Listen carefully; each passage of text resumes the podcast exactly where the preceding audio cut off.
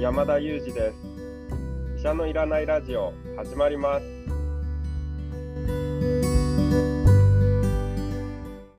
この番組はニューヨーク在住の医師山田裕二先生に健康にまつわる情報を質問し医者のいらない状態を医者と一緒に実現しようという矛盾した番組です。山田裕二先生への質問役は講談社の臼井颯が務めます。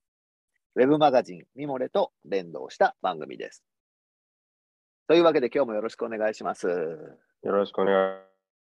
いします。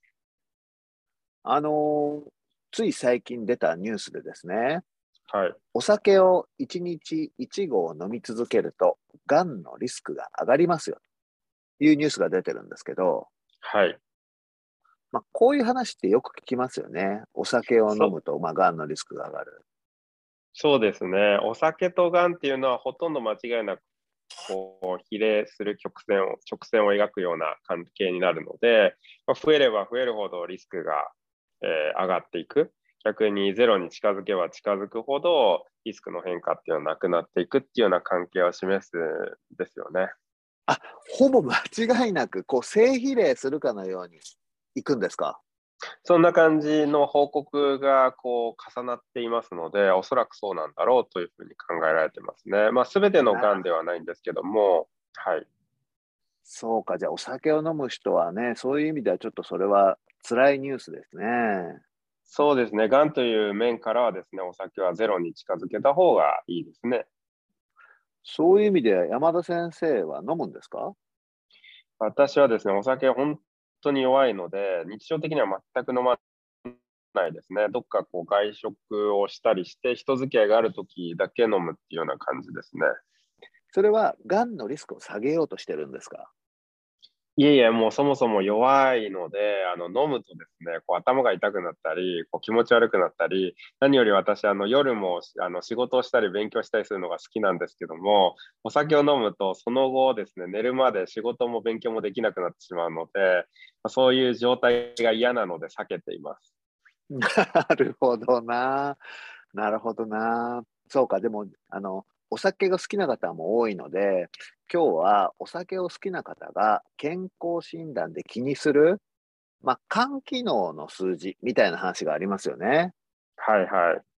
で実はあの僕もお酒が飲めないもんで、まあ、肝機能の数字とかあんまり気にしたことがないんですけど、はいやっぱりお酒を飲む方にはすごく気になる数字だそうなんですよ。はい。そもそも私自身は肝機能ってなんだかよく分かってないんですけど、はい。そこからちょっと今日聞いてってもいいですか？了解です。まずですね、このよく肝機能検査と言われるものがあるんですけども、あのこう肝機能検査と言われて出てくる検査には、おおよそ AST と呼ばれる、AST と呼ばれる3文字のあのそういったものとですね、それから ALT、まあ、ちょっと似てるんですけど、AST、ALT の2つがですね、あの測られることが多いです。もう一つ、日本の健康診断では、ガンマ GTP と呼ばれる検査項目も測られることが多くて、まあ、これ有名なんじゃないかなと思います。ああのお酒を飲む方にとっては、お酒を飲むとガンマ GTP が上がっていると医者に言われたなんていうような話が出てくることもあるので、比較的有名かもしれませんけれども、まあ、この3つがですね、まあ、比較的健康診断だとか、人間ドックだとか、あるいは一般的なあの病院での血液検査なんかでも、まあ、取られることの多い検査項目なんですよね。でこれらですね、実は肝機能検査とよくよ呼ばれているにもかかわらず、実はですね、全く肝機能検査じゃないんですよ。言葉間違ってるんです。これ肝機能検査じゃないんです。肝臓の機能え間違い？そうなんです。肝臓の機能を反映する検査じゃないんですよ。もうあの誤解だらけなんですけども、これがですね、上がっていても肝臓の機能が悪いということを決して意味しないんですね。なので、肝機能検査が高かったと言われましたといった場合に、肝肝臓の機能が高い、あるいは肝臓肝機能検査が異常だということは、肝臓の機能が悪いということを意味してそうなんですけども、実際にはですね、肝臓の機能とは無関係の検査たちなんです。すごく矛盾してますよね。いやいや、無関係っておかしいですよね。肝機能って肝臓の肝ですよね。はい、そうです。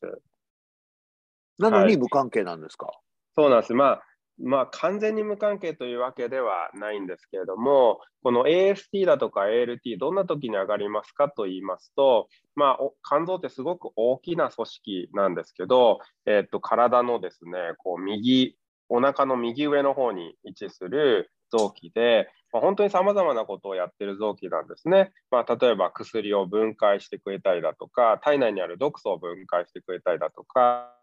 さまざまな役割をあの担っている臓器なんですけども、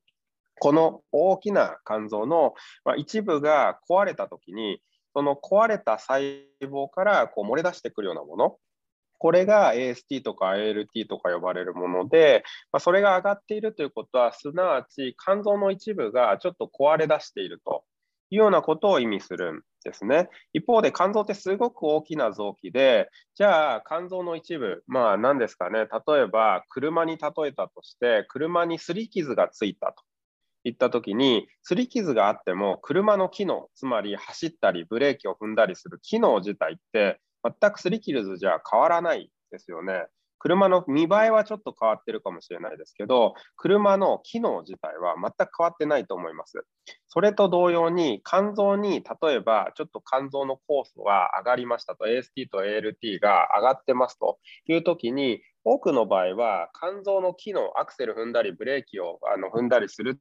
いうような機能自体はですね、全く影響がないということが多いんですね。もちろん、この肝臓の値がすごく上がっていたと、例えば4桁とか5桁です。まあ、その時には入院してくださいという話になっちゃうんですけれども、ま、そういった場合には機能にも影響を及ぶことがあの考えられます。それはもうよっぽど車が大破するような交通事故に遭っちゃったっていうようなことですので、それはまた別問題なんですけども、健康診断で引っかかったと、一方で別に入院も進められてないという状況の場合には、おそらくちょっと上がっただけなんですね。でそういった場合にはですね、肝臓の機能自体には影響しないので、正確にはですね、肝臓の酵素と呼ばれるんですけど、肝臓の肝酵素が上昇しましたというのが正しい日本語で、肝機能が悪化したというのは間違いなんですね。肝臓の機能とはまた別個で、肝臓の機能を見る検査ってはまた別個にあるので、そういったものを見ないとですね、実は機能はわからないんですよね。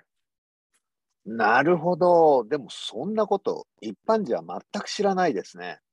そうですよね。だからなんか肝機能が悪いと言われると、あ、肝臓の機能が弱ってるから、もうお酒飲んだらお酒をこうなんか代謝できないんじゃないかとかですね、思われるかと思うんですけど、まあ、だからといって上がって上がっててもお酒飲み続けてくださいと言いたいわけでは全くなくて、冒頭の話に戻ると、がんのリスクを少しでも下げるためにお酒あの摂取していただいた方がいいんで、あの摂取というのは、まあ、減らすってことですねあの。減らしていただいた方がいいんですけれども、あのただですね、まあ、その肝臓の機能が悪くなってるよと言われたときは、多くの場合は肝臓の機能自体は実は悪くなくて、肝酵素が上がっていると